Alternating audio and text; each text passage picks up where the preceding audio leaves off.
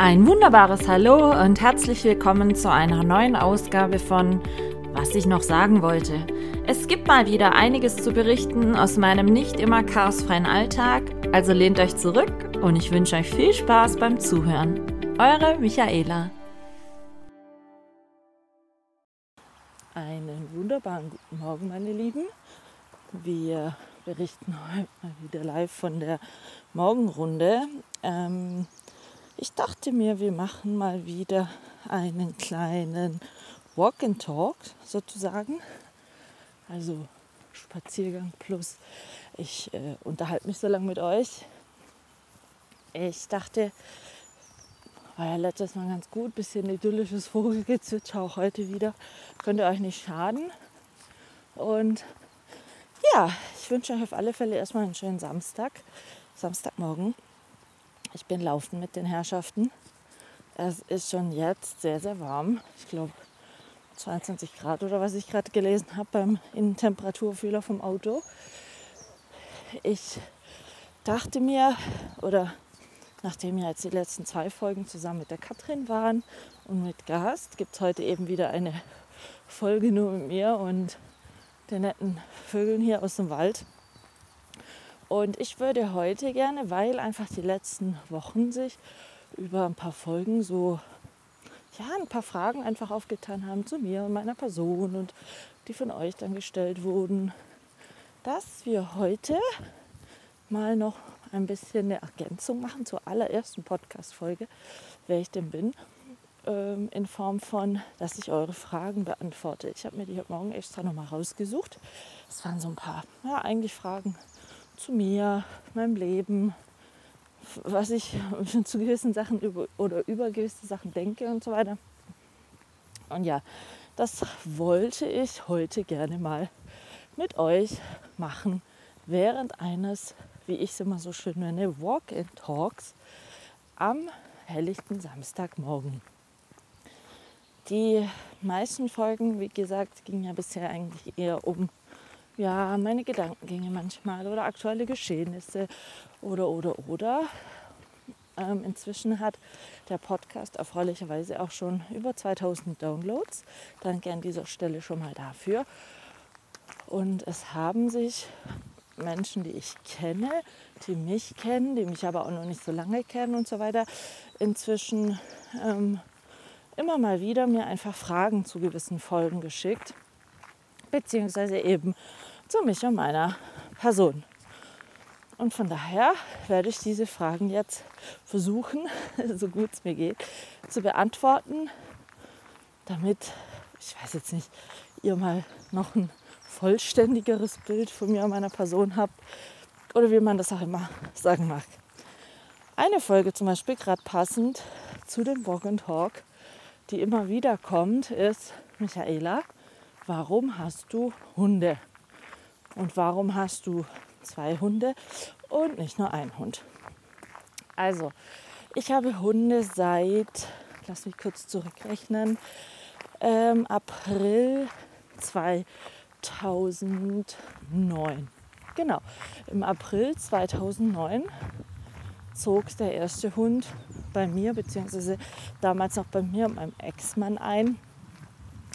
Und das war aber kein Welpe, sondern der erste Hund, den wir hatten, haben wir aus Reutlingen, aus dem Tierheim damals äh, geholt. Es war ein neuneinhalb Jahre alter Labrador Mischlingsrüde, schwarz mit weißem Brustfleck und der hieß damals Rambo.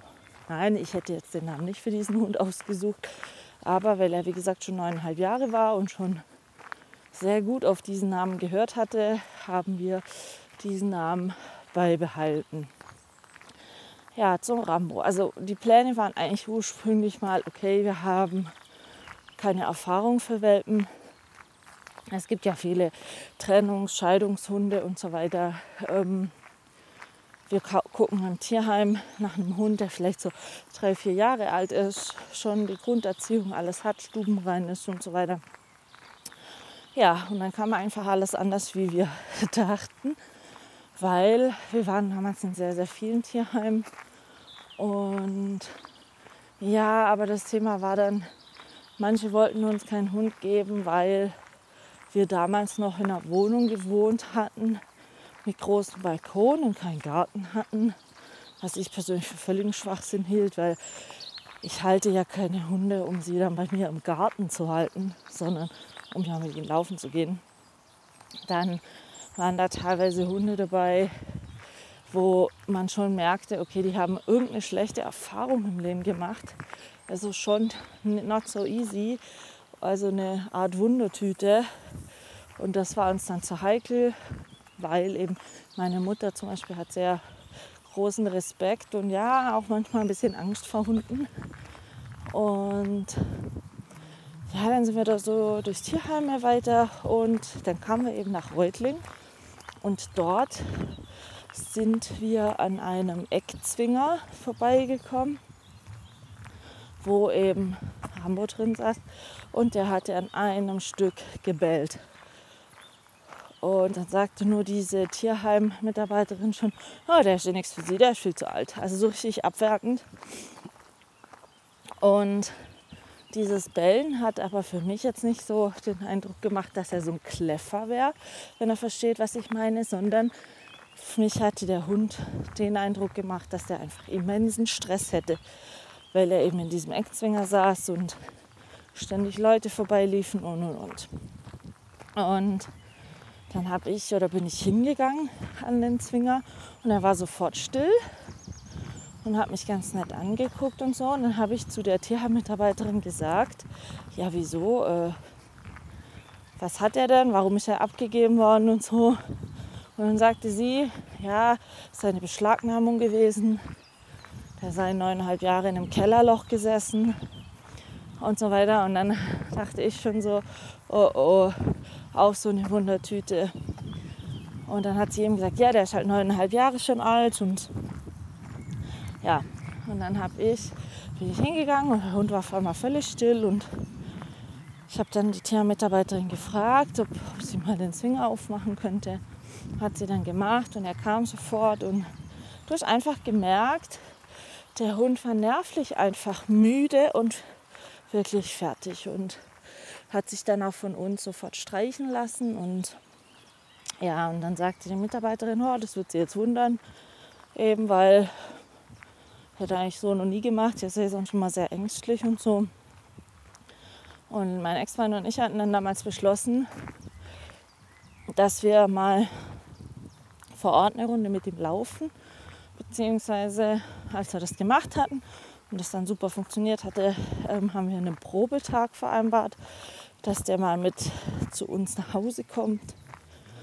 Einfach und ja, dann haben wir den abgeholt und dann haben die uns das ganz eklige Leinen und eingeweichtes Futter mitgegeben und ah, also es war alles nicht so appetitlich. Und der stieg auch sofort bei uns in den Kofferraum ein. Also wie wenn er das schon immer gemacht hätte und saß dann da hinten wirklich so lächelnd im Auto und wir sind dann erstmal zu einem Fressnapf gefahren und haben ihm ähm, gescheite Leine gekauft und ja, eine Decke und ein bisschen was anderes zu essen. Und dann sind wir zu uns nach Hause gefahren und dann hatte der sich auf dem Balkon, auf die Decke in die Sonne gelegt und hat einfach nur geschlafen.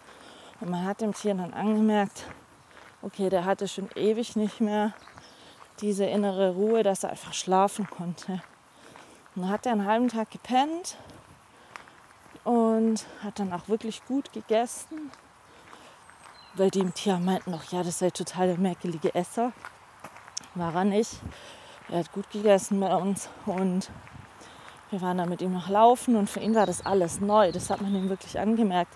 Wir sind dann auf einer Wiese gelaufen, frisch gemäht und dieses Gras unter den Füßen, das kannte der überhaupt nicht. Und ja, auf alle Fälle war es dann so, die Entscheidung war dann für meinen Ex-Mann und mich relativ schnell klar, dass wir diesen Hund möchten. Und als wir den dann wieder ins Auto geladen hatten, weil wir mussten ja zu dem Tierheim zurückfahren, ähm, war dann so bei hinten nur ein Wimmern zu hören. Und dann hat man gemerkt, der Hund möchte da nicht mal hin. Da habe ich nur zu meinem Ex-Mann gesagt, pass auf, Wir gehen rein, regeln das mit dem Vertrag und alles. Aber der Hund, den laden wir gar nicht mehr erst aus. Und so haben wir das gemacht. Und so zog dann Rambo bei uns ein. Also ich wollte eigentlich immer gerne schon mal einen Hund, aber es war natürlich früher jobtechnisch absolut nicht machbar. Also ich hatte ja nie Zeit und war nie da. Und ja, und nach der OP, wo dann klar war, okay, ich kann auch nicht mehr in meinen alten Job zurück, in mein altes Leben zurück, war dann so für mich der Punkt, dass ich gesagt habe, okay, ich möchte jetzt gerne einen Hund.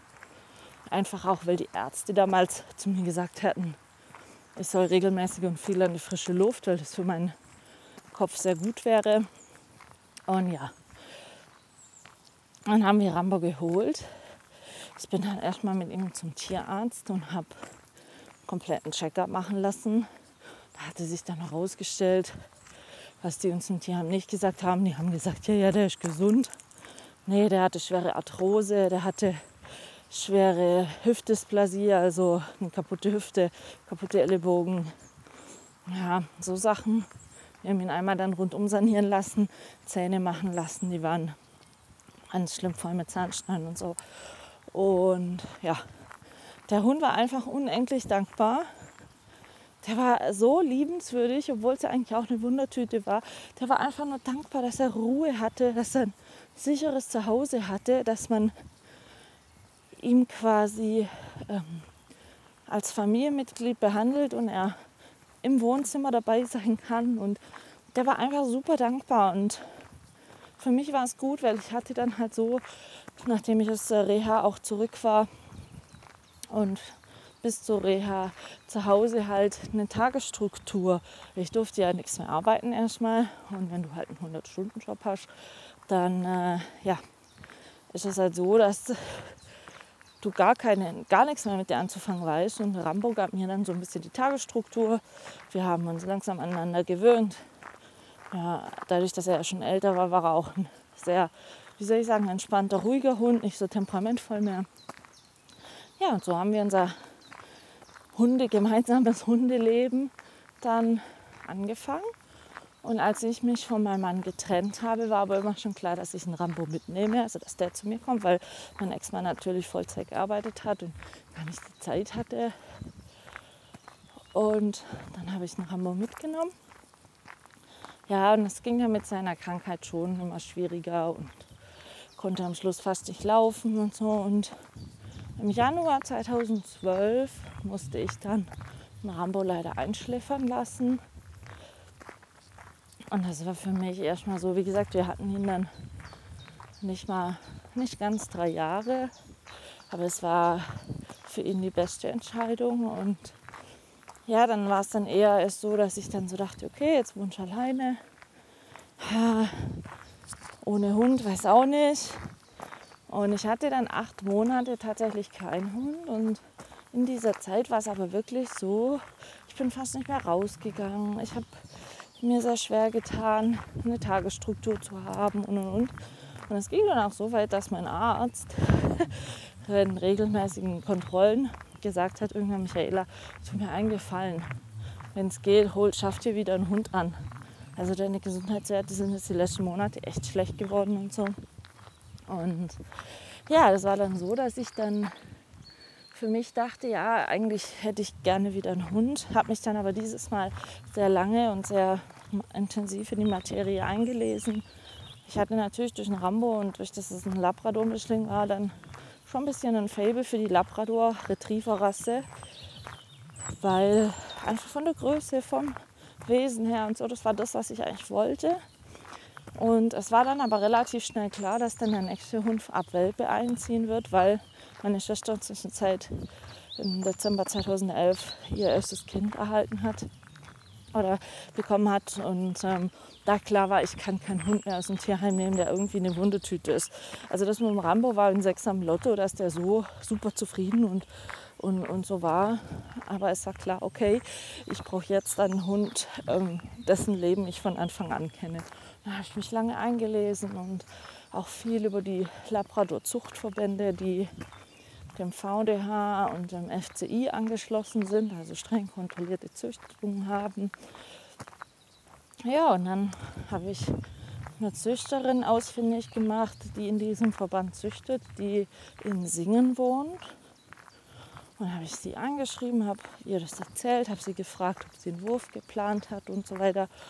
Und bin dann hin mal zu ihr, als sie sagte, ja, sie hätte im nächsten halben Jahr einen Wurf geplant mit der Hündin und habe mir die Hündin angeschaut, die Franka. Und das ist eine ganz tolle Hündin, habe sie bei einem Training besucht, habe da mal so zugeguckt.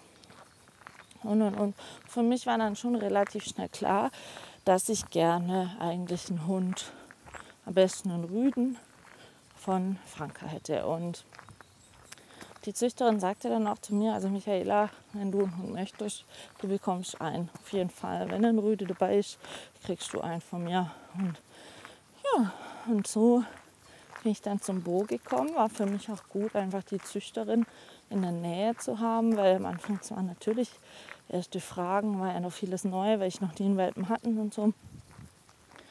Und ja, das hat super gepasst.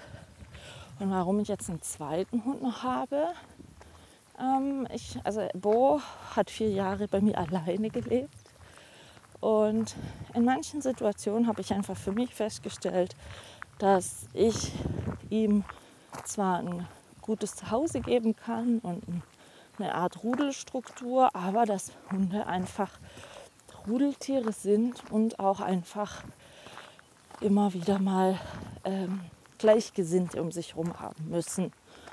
Und ich habe mit Bo damals Damit-Training angefangen und einer der Damit-Trainer aus der Nähe von Düsseldorf, der auch züchtet, habe ich über die Jahre hinweg kennengelernt und auch die Hündin von ihm kennengelernt und auch äh, Welpen aus dem ersten Wurf mit der Hündin. Und für mich war irgendwann so, ja, von dieser Hündin hätte ich gerne einen Sohn, weil ganz tolle Hündin vom Wesen, von der Arbeit, vom Charakter und so. Und dann hatte ich damals dann eben zu dem Züchter gesagt, also solltest du mit der Hündin noch mal einen Wurf machen, hab mich bitte im Hinterkopf, ich würde da gern einen zweiten Hund haben.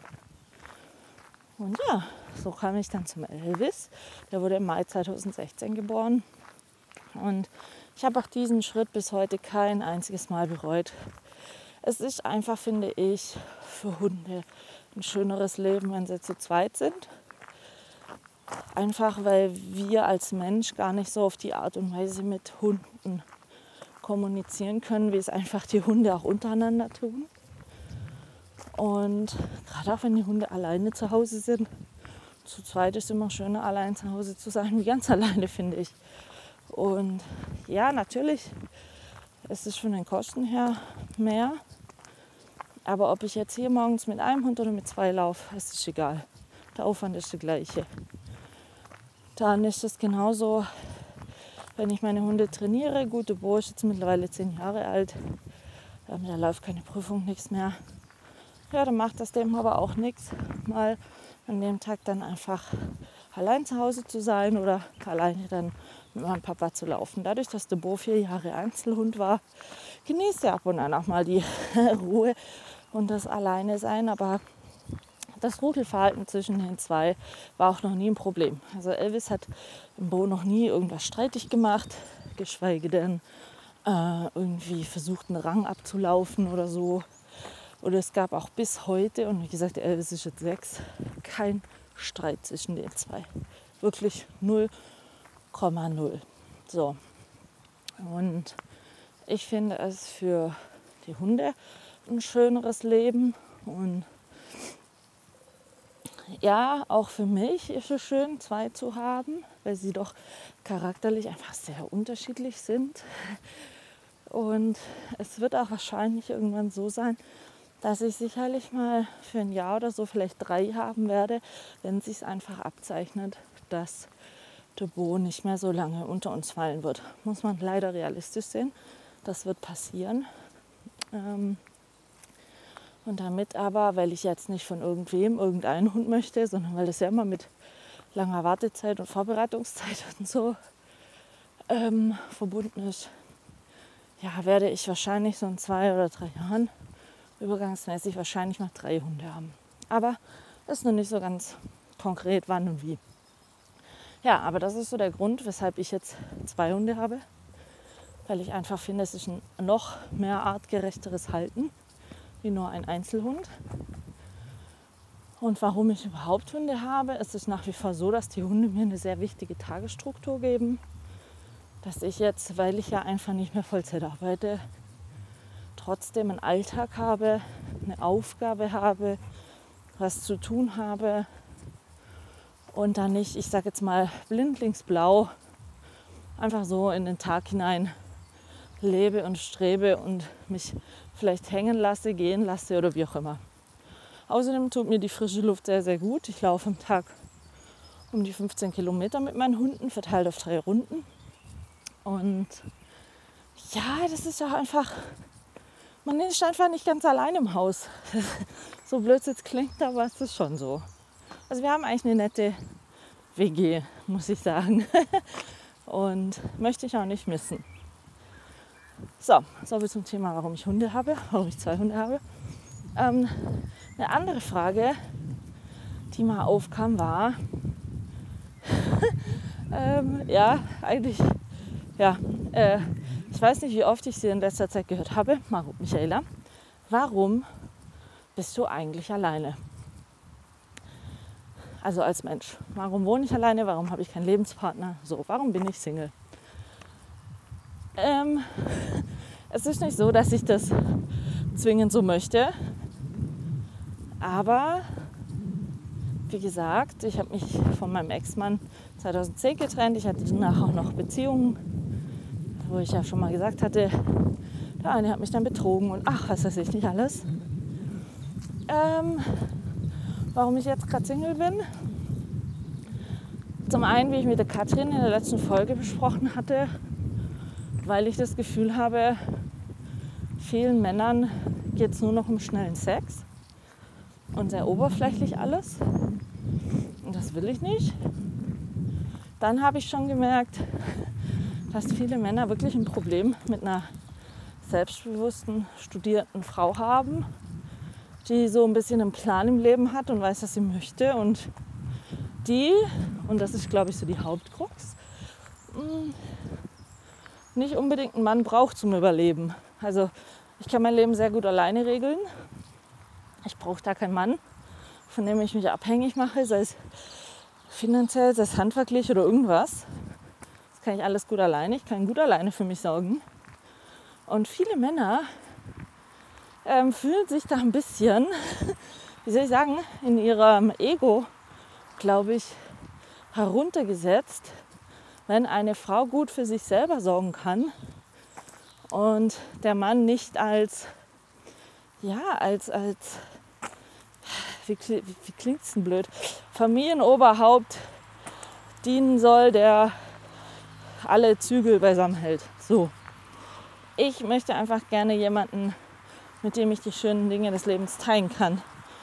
Meine Interessen teilt oder akzeptiert Gerade so Sachen wie jetzt meine Hunde, das, was ich im Garten habe.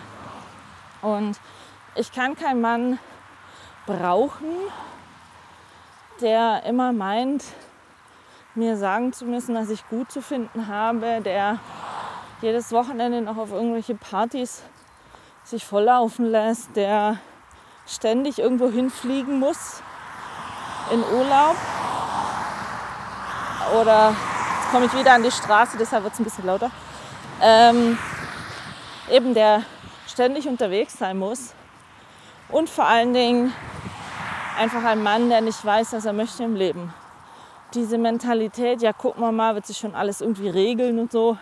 Und dieses einfach mal blau in den Tag reinleben, kann man mal machen, wenn man, ich sage jetzt mal so irgendwo zwischen 18 und 25 ist. Ja, bei meinem Alter sollte man schon wissen, was man im Leben möchte, wie das Leben funktioniert, dass man halt auch manchmal Entscheidungen treffen muss und dass Dinge passieren können, die nicht so schön sind und dass das Leben nicht aus äh, rosaroter Zuckerwatte besteht. Und all das bei einem Mann in meinem Alter zu finden, schwierig. Die meisten sind verheiratet und haben Kinder. Aber was mich einfach erschreckt, ist, sehr viele suchen auch oberflächlich irgendwelche Affären. weil sie in ihrer Ehe nicht mehr glücklich sind. Aber das ist ein anderes Thema, wo ich einfach sage, nein, ich möchte keine Affäre sein. Ich möchte nicht, weil ich es selber erlebt habe, ähm, die Person sein, mit der man jemand anderen betrügt. Finde ich einfach assig.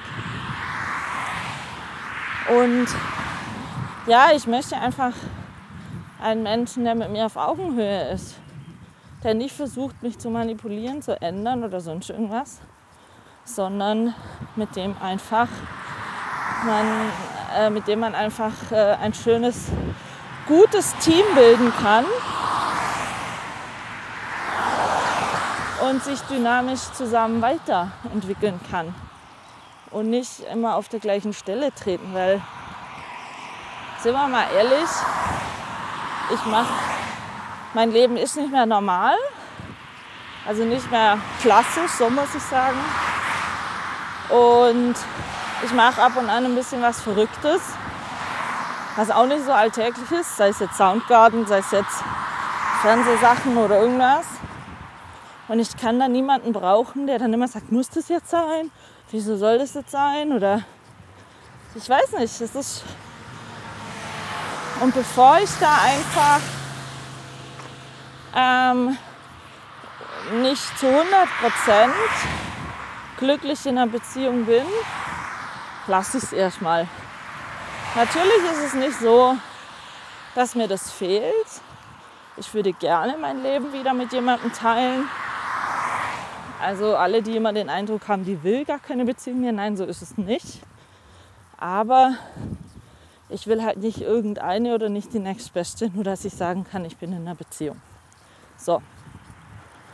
Das ist so der aktuelle Stand. ich hoffe, ihr habt das jetzt verstanden mit dem Verkehr im Hintergrund. Aber ja, also das ist so das, weshalb ich aktuell alleine bin. Weil, sehen wir es mal ehrlich oder realistisch, Bo mit seinen zehn Jahren ist bisher der Mann, der am längsten und am treuesten mein Leben begleitet. Eigentlich traurig, aber ist tatsächlich so. Und äh, ja, wir werden sehen, was die Zukunft bringt. Wie gesagt, natürlich ist es dann halt auch immer ein Thema, ob jemand Verständnis dafür hat, dass ich halt nicht jeden Tag zu 100 Prozent funktionieren kann aufgrund meines Untermieters und dass ich halt nicht jederzeit alles stehen und liegen lassen kann, weil ich eben zwei Hunde habe und auch noch fünf Hühner. Also ich kann jetzt hier auch nicht von heute auf morgen mal drei Wochen einfach gehen. Geht nicht. Ja, so ist das bezüglich dieser Sache.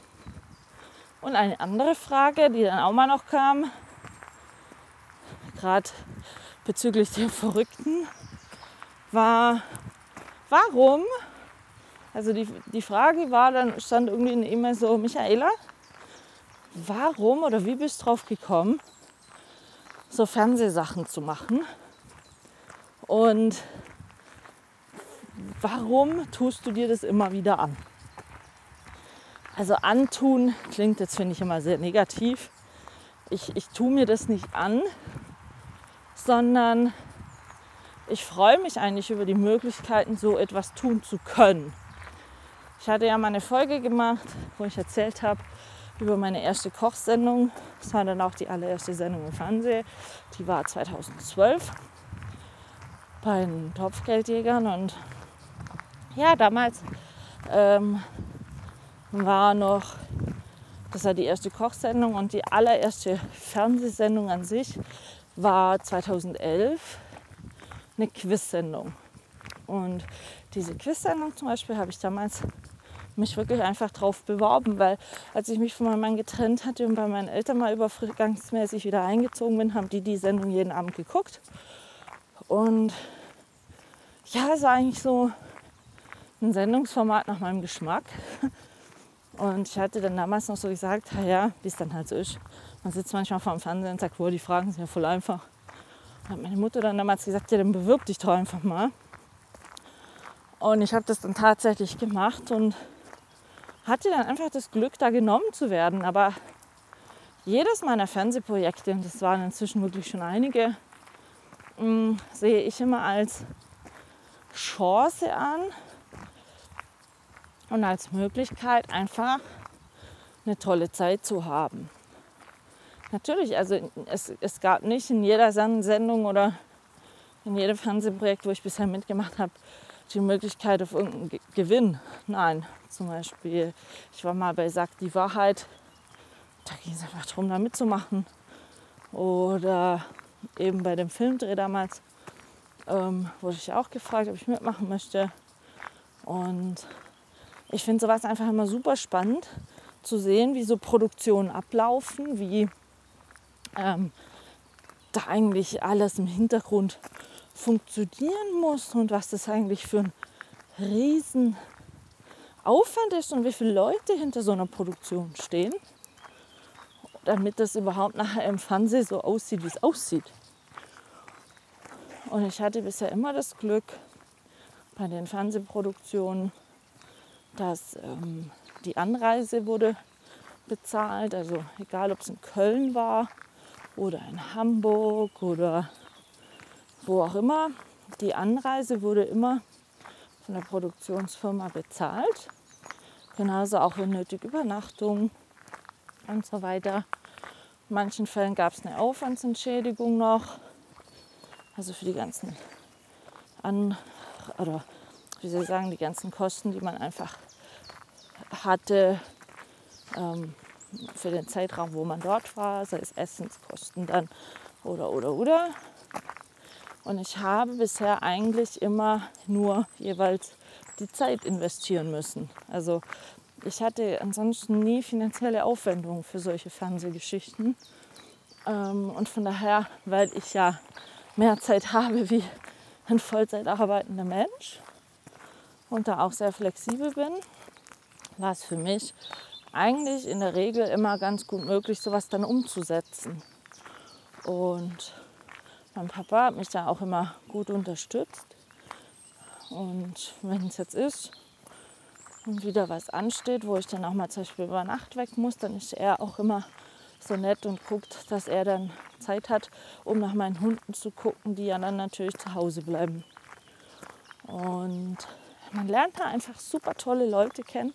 Ich habe über all die Jahre da schon sehr viele nette Leute kennengelernt. Mit einigen habe ich auch heute noch Kontakt oder viel Kontakt und natürlich auch den einen oder anderen Prominenten oder irgendwelche super Köche oder also es, es war jedes Mal, ich könnte jetzt hier wirklich nichts nennen, wo ich sagen würde, oh, das war echt ein Riesenscheiß.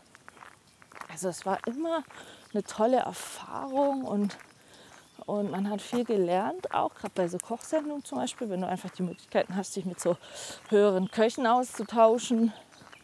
Ähm, ja, es war immer wunderbar. Und ich meine, sagen wir mal ehrlich, bei mir im Alltag, ähm, dadurch, dass ich nicht mehr Vollzeit arbeite, ich habe nicht mehr so viele Tageshighlights durch irgendwelche super Jobs äh, in Form von tollen Projektabschlüssen oder oder oder, sondern für mich ist es einfach so, wenn ich die Möglichkeit habe und angefragt werde, ob ich da teilnehmen möchte, dann fühle ich mich schon ein bisschen geehrt manchmal. Und dann mache ich das auch einfach sehr gerne, weil das einfach so ungewöhnliche Dinge sind, die könnte ich mir für kein Geld der Welt kaufen. Also kann ich jetzt nicht irgendwo im Katalog sagen, oh, das würde ich gerne mal machen und äh, Betrag X bezahlen und dann kann ich es auf jeden Fall machen. Nein, das sind ja schon alles Dinge, ja, die schon ein bisschen ja, privilegiert, klingt jetzt so hochgestochen, aber ja, die einfach nicht alltäglich sind und dass man die, dass die jeder machen kann. Und deswegen fühle ich mich immer wieder geehrt, wenn ich zu sowas eingeladen werde. Und ich gucke mir das auch manchmal gerne im Fernsehen an. Jetzt nicht so, weil ich es irgendwie super geil finde, mich da selber in der Glotze zu sehen. Nein, so ist es nicht, sondern einfach, weil es schön ist, ähm, zu sehen, was man eigentlich doch irgendwo alles kann. Ich weiß nicht, also ich finde es gut, ich finde es nicht komisch, mich selber im Fernsehen zu sehen oder die Stimme zu hören im Fernsehen. Also das ist auch nicht so. Aber ich bin jetzt nicht so sensationsgeil, dass ich das für alles Geld der Welt machen würde oder so. Nein, also das nicht. Ich würde auch nie irgendwelches Trash-TV machen oder sonstiges. Also das bitte nicht falsch verstehen. Aber sonst ist es eigentlich immer ja, lustig, unterhaltsam, nett, eine gute Zeit. Ach ja, das mit Juli. Ähm, ich hatte ja gesagt, ich habe eventuell im Juli noch mal was in Hamburg. Habe ich jetzt einen Anruf gekriegt. Aller Voraussicht nach ähm, wird es jetzt wahrscheinlich Ende August. Ich hoffe, dass es trotzdem klappt. Und ähm, ja, wir werden sehen. Aber wäre schon cool, wenn Ende August wieder so ein Fernsehprojekt dann funktioniert. Ich werde ja auch immer wieder gefragt, ob ich da nicht aufgeregt bin oder so, aber äh, ganz ehrlich, eigentlich nicht, weil ähm, ja, ich bin es ja gewohnt, auch Vorlesungen vor fremden Studenten zu halten, weil ich, ich habe auch noch nie ein Problem gehabt, früher in der Schule irgendwie Gedichte vorzutragen oder, oder so. Also da habe ich Gott sei Dank wirklich mit gesegnet. Ich will jetzt nicht sagen, eine stoische Ruhe zu haben, aber ähm, da relativ cool bleiben zu können. Natürlich freut es mich, natürlich kribbelt es immer ein bisschen, aber ich, oder mir ist zum Beispiel bei also Fernsehsachen super wichtig, dass ich einfach authentisch bleibe und dass ich ich bin. Und wie gesagt, es hat eigentlich bisher immer super gut funktioniert und macht auch immer riesen Laune einfach. Und ich werde euch auf alle Fälle auf dem Laufenden halten, ob es mit der August-Sache dann klappt oder nicht. Also es ist immer, sowas wird immer erst noch entschieden, wenn die die Kandidaten zusammenstellen passen die Kandidaten untereinander. Ja, so Sachen. Also, es ist noch was im Köcher. Mal gucken, wie es wird. So, eine weitere Frage war noch, ähm, Michaela, warum machst du zum Beispiel jetzt so Sachen wie Soundgarden oder Podcast? Ich hatte ja in der allerersten Folge schon mal kurz erklärt, warum ich zum Beispiel diesen Podcast mache weil ich einfach Fan bin vom gesprochenen Wort eher wie vom geschriebenen, weil äh, so Sachen wie jetzt, gerade beim Podcast, wenn es um ein ernsteres Thema geht oder vielleicht mal um ein lustigeres Thema oder sowas, ähm, finde ich es immer sehr schwierig, wenn jemand, der mich nicht kennt, von mir Geschriebenes liest. Ich finde es immer sehr schwierig, daraus zu lesen, was ist Sarkasmus, was ist vielleicht ein bisschen ironisch gemeint, was ist ernst gemeint.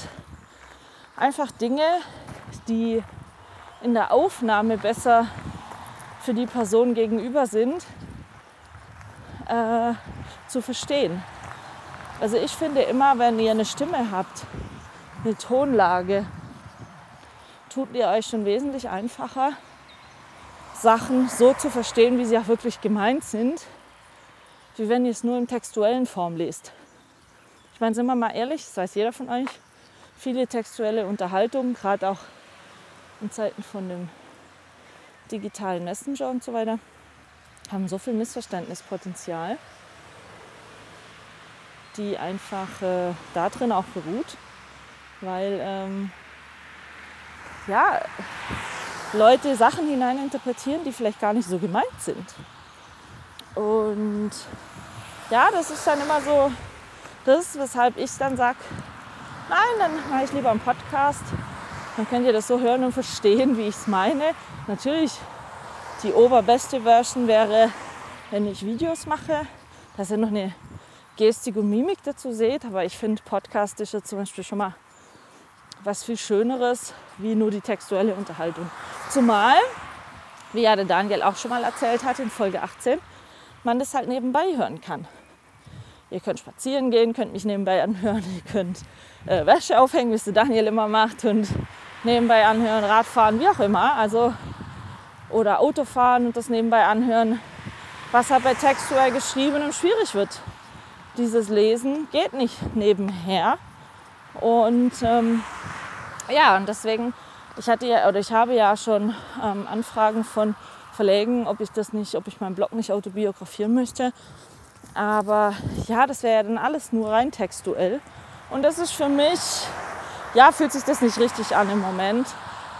Und so kam dann eben eigentlich, weil ich ja eigentlich keine Probleme damit habe zu reden, der Grundgedanke, okay, dann mache ich halt einen Podcast. Und dann äh, ist es schon mal eine Stufe persönlicher und eine Stufe, ja, wie soll ich sagen, näher dran, wie wenn es jetzt rein textuell ist. Und zumal mir gefällt es eigentlich auch ganz gut, da jede Woche eine neue Podcast-Folge zu machen, über Aktuelles zu sprechen, über irgendwelche Gedankengänge. Ach, was weiß ich. Für mich ist es immer ein sehr gutes Gespräch. Und wie gesagt, mich freut es auch super, was da immer an Feedbacks kommt und auch eben so Fragen jetzt oder so. Das heißt dann also für mich einfach, okay, die Leute interessieren sich dafür und dann mache ich das auch super gerne. Und wenn ich dann so Sachen höre wie, oh, ich hatte eine echt gute Zeit bei deinem Podcast anhören, weil mich das mal wieder erinnert hat an das und das und das, dann finde ich es natürlich umso schöner. Und beim Thema Soundgarden ist es genau das Gleiche. Ich mag einfach, äh, wenn man Menschen mit irgendwas eine schöne und gute Zeit bescheren kann. Also Soundgarden ist ja, hatte ich ja schon mal erzählt, so ein Akustik-Musikkonzert bei mir im Garten mit unterschiedlichen Künstlern. Ich sage es gerne nochmal, 3. September diesen Jahres ist der nächste Soundgarden. Wer noch dabei sein möchte, einfach bei mir melden. Oder unter www.michaelas-soundgarden.de alles mal nachlesen rund um Soundgarden. Aber wie gesagt, beim Soundgarden zum Beispiel ist es auch immer so. Da sind einfach Menschen da, man ist persönlich beieinander, man hat tolle Gespräche, man hat einfach einen rundum schönen Abend miteinander. Und so diese Quality Time Auszeiten, die ich Menschen durch irgendwas, was ich mache, bescheren kann, finde ich super gut, mache ich super gerne und finde ich ja einfach wirklich schön. Und ja, natürlich bedeutet das alles Aufwand. Auch ein Podcast aufnehmen ist Aufwand.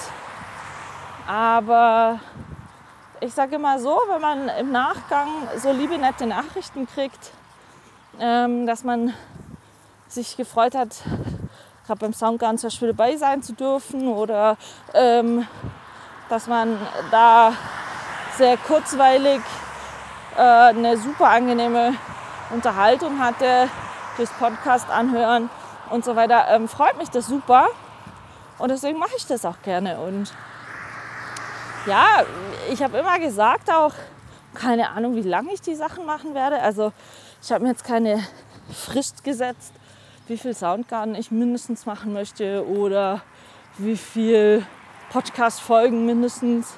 Wenn ich irgendwann einfach keine Lust mehr habe, so hart klingt, dann mache ich es einfach nicht mehr. Also ich muss ja mir nichts aufzwingen oder für mich äh, stringent festlegen, dass ich das machen muss sondern ich mache es ja, weil es mir Freude macht. Und ich habe immer gesagt, solange oder sobald ich das Gefühl habe, dass es irgendwann, egal was es ist, Entschuldigung, ob Podcast oder Soundgarden oder andere Dinge, sobald ich für mich das Gefühl habe, dass ich es machen muss oder dass es ein Muss wird, dann, dann ist nicht mehr das, sage ich jetzt mal, mit dem Hintergrund und Ziel und Zweck ähm, weshalb ich es mache. Und dann lasse ich es einfach. Und dann ist es auch okay. Dann war es eine gewisse Zeit okay, das zu tun. Aber dann ist es auch irgendwann wieder mal okay, es nicht mehr zu tun. Und das sind ja auch so Sachen, wo ich immer wieder zu Menschen sage, macht Dinge, die euch Spaß machen, die euch gut tun, die euch was geben, die, die euch erfüllen. Und wenn ihr das Gefühl habt, es macht euch nicht mehr glücklich, dann ändert was dran. Lasst es ganz oder ändert euch das an der Sache, oder wenn es geht, ändert das an der Sache, was euch nicht glücklich macht. Und es bringt doch nichts, hatten ja, ja mit der Katrin auch davon in der letzten Folge, in Dinge und Gewohnheiten zu verharren, nur weil es eine Gewohnheit ist. Ich meine, jeder Mensch hat doch ein Recht auf glücklich zu sein oder auf Sachen zu machen, die, die ihn glücklich machen. Und ja, deswegen finde ich immer wieder, es eine neue, wie soll ich sagen, Herausforderung, neue Sachen einfach mal zu probieren. Und solange sie mir dann Spaß machen, versuche ich sie weiter irgendwie zu machen. Und wenn ich das irgendwann nicht mehr möchte, weil es für mich sich komisch anfühlt oder nicht mehr richtig, dann werde ich es lassen. Aber ich bin jetzt am Auto. Es war mal wieder eine wunderbare Walk-and-Talk-Runde. ich werde jetzt nach Hause fahren, meinen Garten mähen, weil es soll ja morgen auch noch so wahnsinnig heiß werden. Und wir wollen morgen bei mir grillen. Da freue ich mich drauf. Ich wünsche euch auf alle Fälle ein wunderbares Wochenende. Genießt das schöne Wetter. Und wir hören uns nächsten Samstag wieder. Und bis dahin wünsche ich euch nur das Beste. Liebe Grüße, eure Michaela.